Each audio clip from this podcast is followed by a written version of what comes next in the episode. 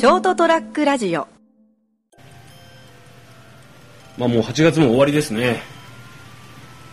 無視。いやいやいや。無視。まだあの一人語りのシーンかなと思ってですね。で携帯したのオープニング8 月30日、えー成田やデリリウムをお届けするのは私成田と。三池でございます、はいよろしくお願いします。よろしくお願いします。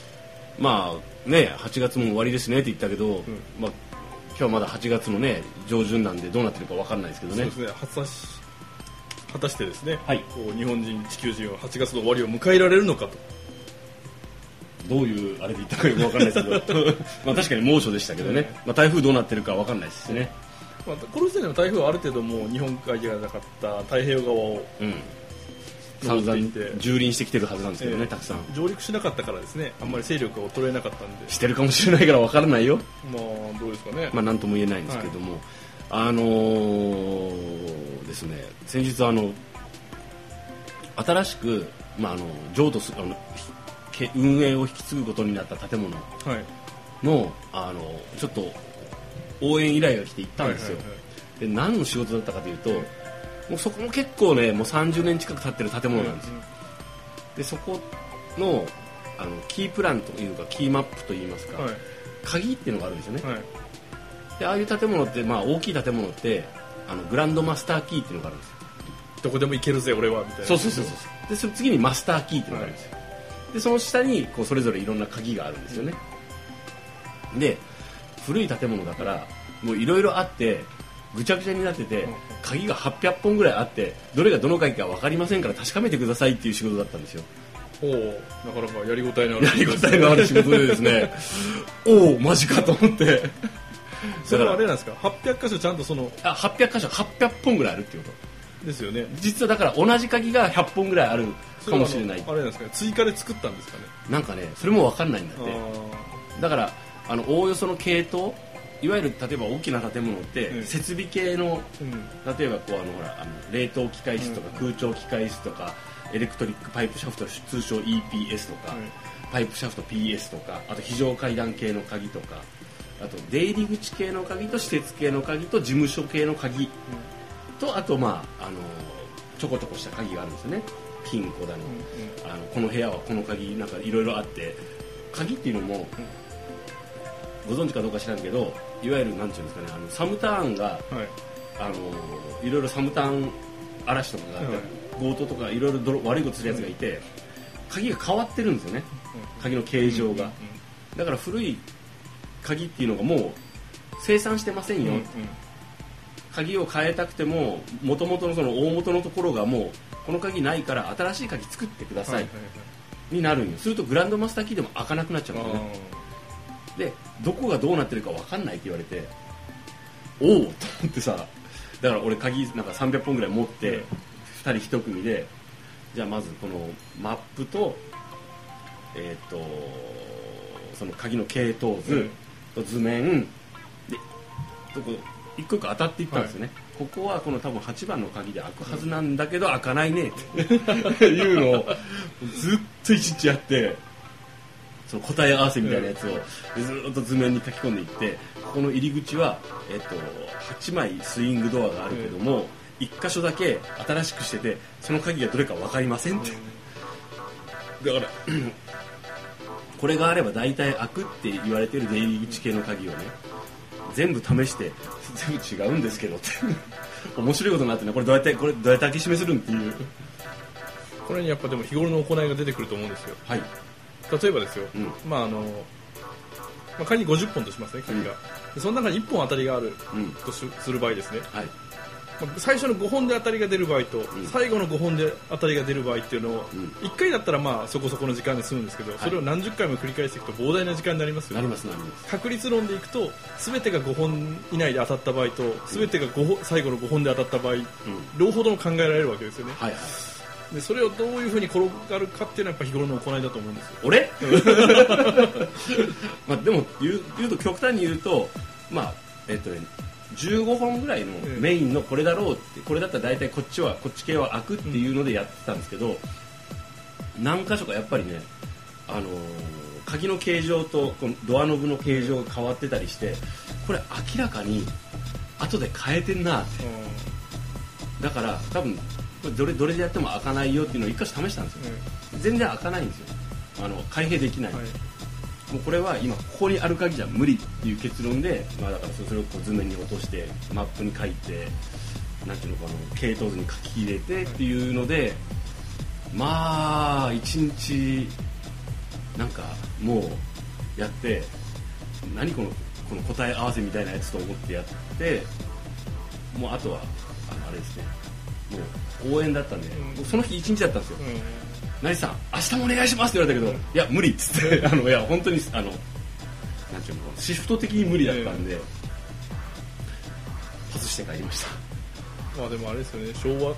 チックな感じですよね。鍵の扱いがそんだけずさんっていうのは。まあね。今じゃ考えられないですけどね。あいいいけど。そろそろあれじゃないですか日本もこれに変えるべきじゃないですかね今これで伝わらなかったと思うんですけどよくあの映画に出てくる指紋とかあの手のひらの毛細血管とかですねああいうのとあの網膜でスキャンしてこう鍵を開ける。あああいうのもね新しそうに見えるけど結局劣化していくからね、まあもちろん。う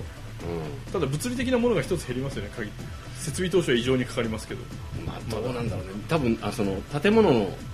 種類とかにもよるんだろうけど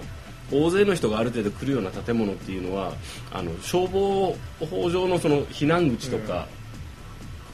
だから一番いいのはこれを機に鍵をももう一回全部変えるのが一番いいんですよ。まあそうですね。で実際ねあーすみませんグランドマスターキーが3本あるはずなんですけど1本ないんですよね、ええ。さらっと言ってたからね。もうその時点で大問題です俺だったらえなんかみんな今あそうみたいな感じで流したけどえこの時点で予算を組んで全部変えた方がよくないと思ったけどね。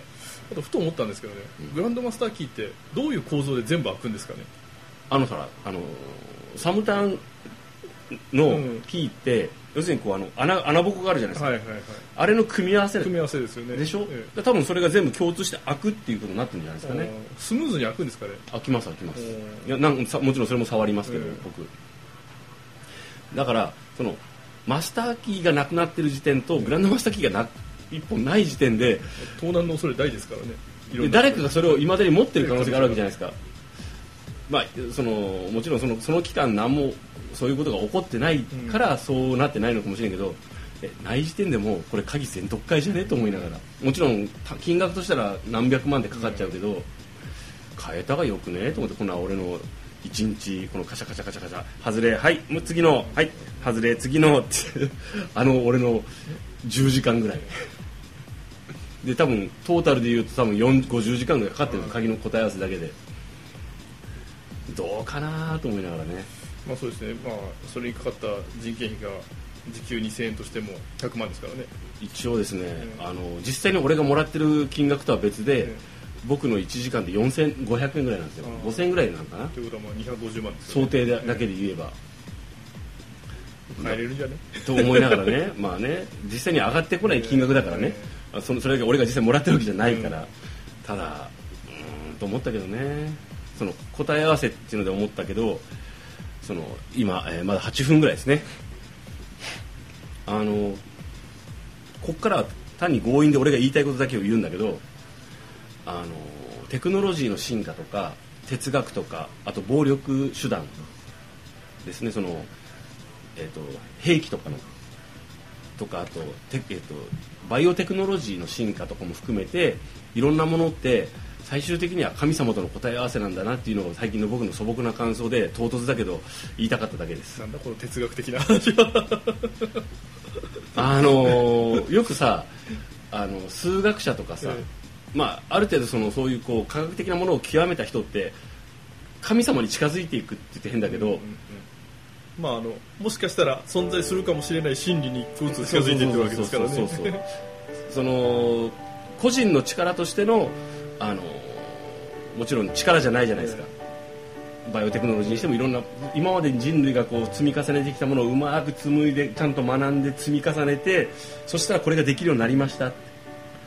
すごいねこの力って。でその時にさやっぱあの人間が抱えてた矛盾というものがあるじゃないですか、あの人権と例えばその人間としての尊厳みたいなものを抱えちゃってるから哲学的なものとか倫理観とかその辺と必ず相互するじゃないですか。であのーそれをどうするっていう哲学的な話に必ずなると思うんですよね。でその時にこうじゃあ神様ってまあどの程度の設定かによるんだけども神様的なものを人間って設定してるじゃん。いろんな宗教があったりするけれどもね。でそれをずっとこうこれはどうなんだろうっていうので僕神様との答え合わせっていうふうに言ったんだけどあのそういうものになっていくなっていうのをねあの鍵をねガチャ違います。次8番の鍵くださいってやりながらちょっと思ったんだよね。まあ世の中にはバイトの神様もいますからね 今日は神様ちょっとあの 僕ねあの派遣でやらせてもらってますけどっていう神様もいますけどもただあのよく今現代において要す神とかいう言葉って割と安く使うじゃないですか。あのカジュアルに使うようになったよね。それって結構あのその神様の質が落ちたじゃなくてでも人間側の問題じゃないですか。まああの人間の質が上がったかどうかは知りませんけど人間が向上していってあ神様っていうのはそうそうあの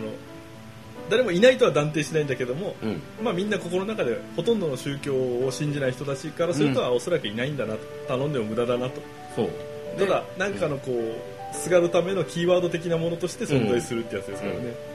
あのですね。一つの僕ちょっとあの、えっと考える答えじゃないけども思ってるのがそれは神様は解決しないよって。だってそれ人間の問題だからっていうのはいつも思うんですよ。神様はこの世に神様はいないのかこんなひどいことが世の中で行われてね？あの救ってくれない。もうこれが救われないなら神様いないよという結論に達する前に考えてほしい。それは神様の問題じゃなくて人間の問題ですよって。それを解決するのは人間側だよって。あのっていうのはちょっと思あるんですよね。そういう意味での人例えば個人のすごくあのひどい状況に置かれた人を救うための神様っていうのはあの物理的な力を持ったものっていうのは、えー概念的にはあの残念ながらですねえー、金やと あんまないっていうね。まあまあまあまあいいんですけど今日はですねあの神様との答え合わせということで僕あの1日ね10時間ずっと鍵を合わせ続けた答えとして一つの結論としてですねあのお話しさせていただきました。お話したのは8月ももう終わりだな30日か、うん、はい。というわけで、えー、成田デリリウム成田とギャンブルをやってる頃はですね。神様に頼むと大体ソールドアウトって書いてありましたね。三池でございました。おやすみなさい。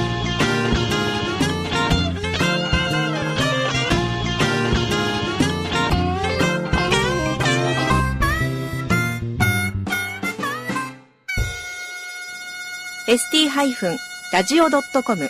ショートトラックラジオ